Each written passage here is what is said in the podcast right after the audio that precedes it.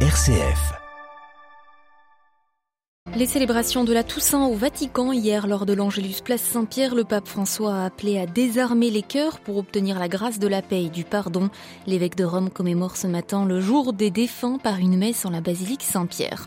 Comment vivre la sainteté et commémorer les fidèles défunts dans un pays en guerre? Nous avons posé la question au frère mariste Georges Sabé, missionnaire en Syrie à Alep depuis dix ans. Il témoignera dans notre dossier de la situation actuelle du pays oublié des radars. Dans l'actualité internationale, Benjamin Netanyahou proche de réussir son pari. L'ancien premier ministre israélien arrive en tête des résultats provisoires aux législatives tenus hier dans l'État hébreu. À rebours d'une fatigue électorale attendue, le taux de participation a été l'un des plus élevés depuis 2015. Et puis la corruption dans les infrastructures publiques en Inde, la question refait surface avec l'effondrement du pont ayant fait 134 morts dimanche dernier. Des soupçons planent sur le parti au pouvoir du BJP. Radio Vatican, le journal Delphine Allaire. Bonjour, la solennité de tous les saints au Vatican. Hier, à l'occasion de l'Angélus de la Toussaint, le pape a proposé une méditation sur les saints comme artisans de paix. Devant les fidèles rassemblés place Saint-Pierre, le souverain pontife a invité chacun à démilitariser son cœur afin d'y faire une place pour la grâce de la paix et du pardon. Jean-Charles Puzolu. Les saints, des frères et sœurs loin d'être parfaits, droits ou précis. Le pape a commencé par réfuter cette vision stéréotypée d'une sainteté parfaite, à l'opposé de l'évangile. Au contraire, selon ce que nous indiquent les béatitudes, les saints mènent une vie plutôt à contre-courant et révolutionnaire. Exemple, heureux les artisans de paix. Dans cette béatitude, la paix de Jésus est très différente de ce que nous imaginons de la paix comme tranquillité, solitude sans problème. Non, la paix de Jésus est celle qui se bâtit avec patience.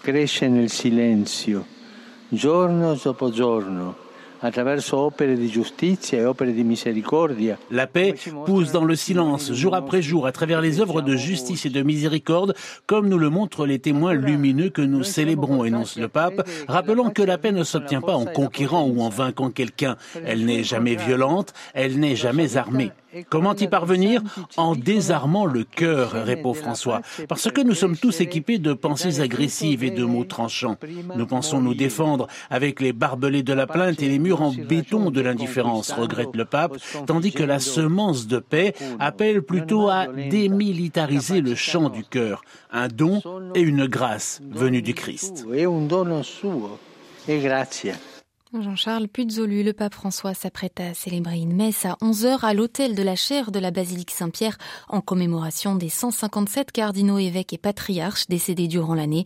Le pape se rendra dans la foulée au cimetière teutonique du Vatican pour une prière vers midi 30 et demain l'évêque de Rome s'envolera pour son 39e voyage apostolique l'emmenant au royaume du Bahreïn dans le Golfe.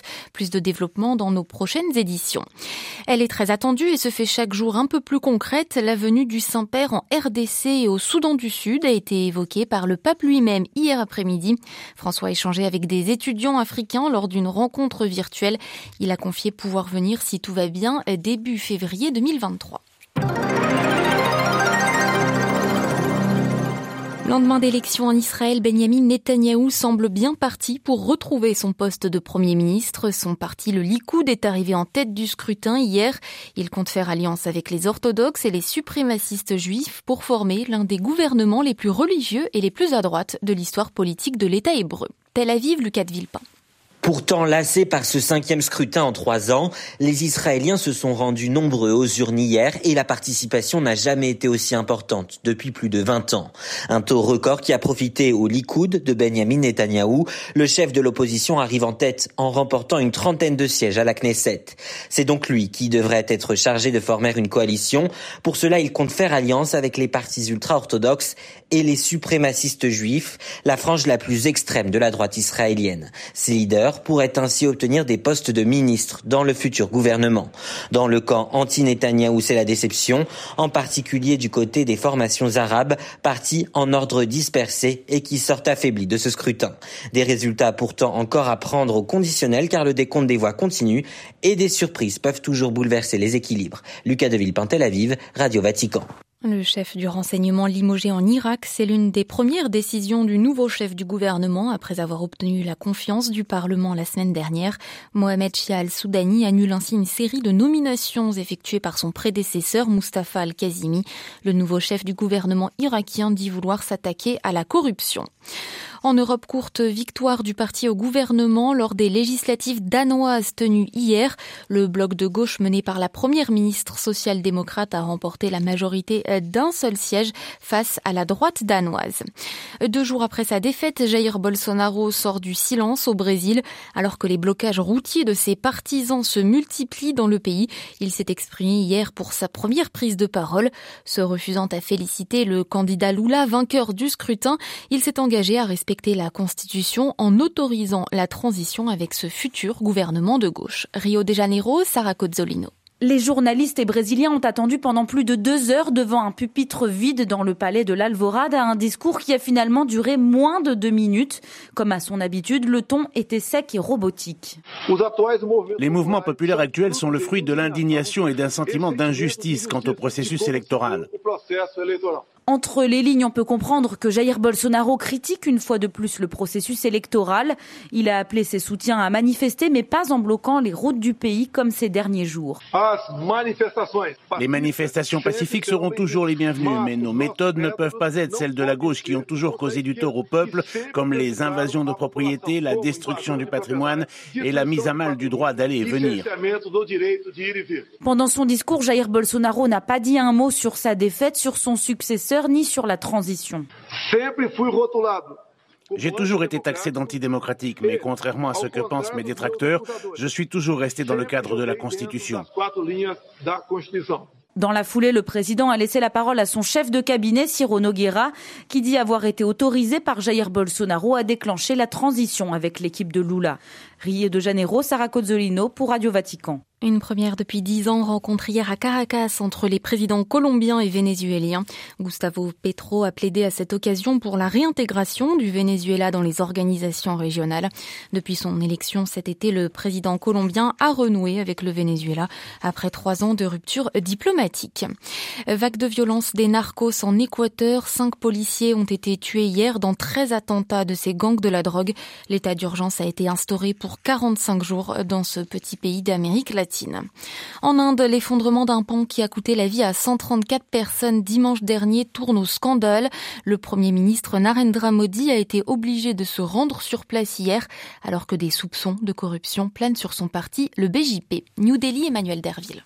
Depuis la catastrophe, les autorités indiennes tentent de se dédouaner de toute responsabilité dans l'accident.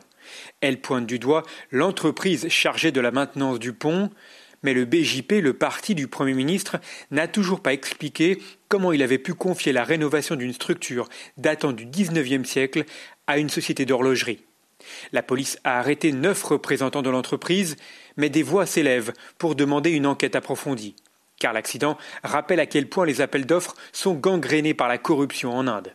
Les entreprises versent des pots de vin aux partis politiques qui ont besoin de toujours plus d'argent leurs dépenses de campagne électorale ont été multipliées par deux en dix ans, et le BJP est celui qui dépense le plus, loin devant l'opposition. L'urgence pour le Premier ministre Modi et son équipe est maintenant d'éviter qu'une enquête ne remonte jusque dans les hautes sphères de son parti et du gouvernement fédéral. New Delhi, Emmanuel Derville pour Radio Vatican. Tout juste reconduit à la tête du PCC en Chine, Xi Jinping lance son troisième mandat avec un clin d'œil au fondateur du régime communiste Mao Zedong. Il s'est rendu hier à Yan'an, considéré comme le berceau sacré du Parti communiste chinois. Et pendant ce temps, dans le territoire semi-autonome de Hong Kong, banquiers et financiers internationaux sont réunis aujourd'hui pour un grand sommet financier. Un rassemblement euh, critiqué, notamment de la part d'élus américains ayant demandé aux grandes banques américaines d'y renoncer. Illustration, s'il en est, de la situation situation délicate des multinationales à Hong Kong, à la fois porte d'entrée lucrative pour la Chine et point de tension dans des relations de plus en plus tendues euh, avec Pékin. Avant de passer à notre dossier, l'urgence de la situation à Haïti, rappelée par l'ONU au Conseil de sécurité hier. Ce dernier réfléchit depuis trois semaines maintenant à l'envoi éventuel d'une force internationale pour stabiliser la situation sur l'île caribéenne. Le temps presse maintenant, dit le porte-parole du secrétaire général de l'ONU.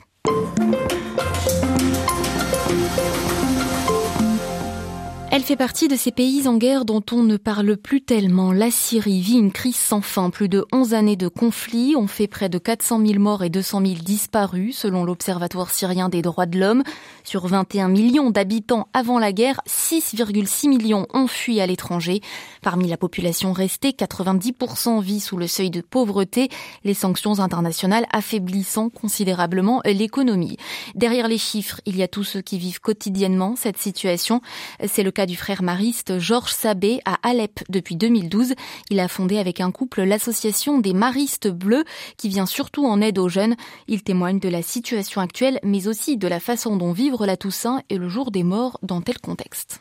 Nous sommes passés par deux crises importantes, une le Covid et toutes ses conséquences, mais la deuxième et la plus grave, c'est la situation économique avec une hausse euh, du taux de change et en même temps quelque chose de très galopant dans les prix de denrées alimentaires et le pouvoir d'achat qui est en train de diminuer énormément. Pour la guerre, c'est vrai que par exemple la ville d'Alep, la ville de Damas, plusieurs autres villes euh, sont complètement actuellement pacifiées, mais il nous reste euh, des parties qui sont le nord-est de la Syrie, l'ouest de la Syrie, la partie le nord-ouest de la Syrie, qui sont des régions actuellement encore en, grand conflit et nous ne connaissons pas d'horizon de paix pour ces régions-là. Alors quel est le sens de votre présence sur place en tant que communauté chrétienne malgré les difficultés? Je pense que aujourd'hui la Syrie a un appel spécial. Euh, le Seigneur nous invite euh, en tant que chrétiens à travers euh, l'évangile à aller vers l'autre, à s'ouvrir à l'autre. C'est ce que nous avons essayé de faire, à accepter que l'autre qui est différent puisse avoir aussi sa place dans nos projets, dans nos cœurs et dans notre vision d'une construction de l'homme avant la construction de la pierre. Nous tenons, nous voulons tenir en tant que congrégation religieuse, en tant qu'Église, nous voulons rester, rester pour être témoins. Le 1er novembre, on a fêté la Toussaint. Comment parlez-vous de la sainteté aux jeunes dont vous vous occupez? Parler de la sainteté, c'est parler de l'aspiration à être en dialogue tout ce que j'essaie de dire à nos jeunes aujourd'hui, et je crois que c'est important, c'est euh, la sainteté passe par le chemin de l'autre.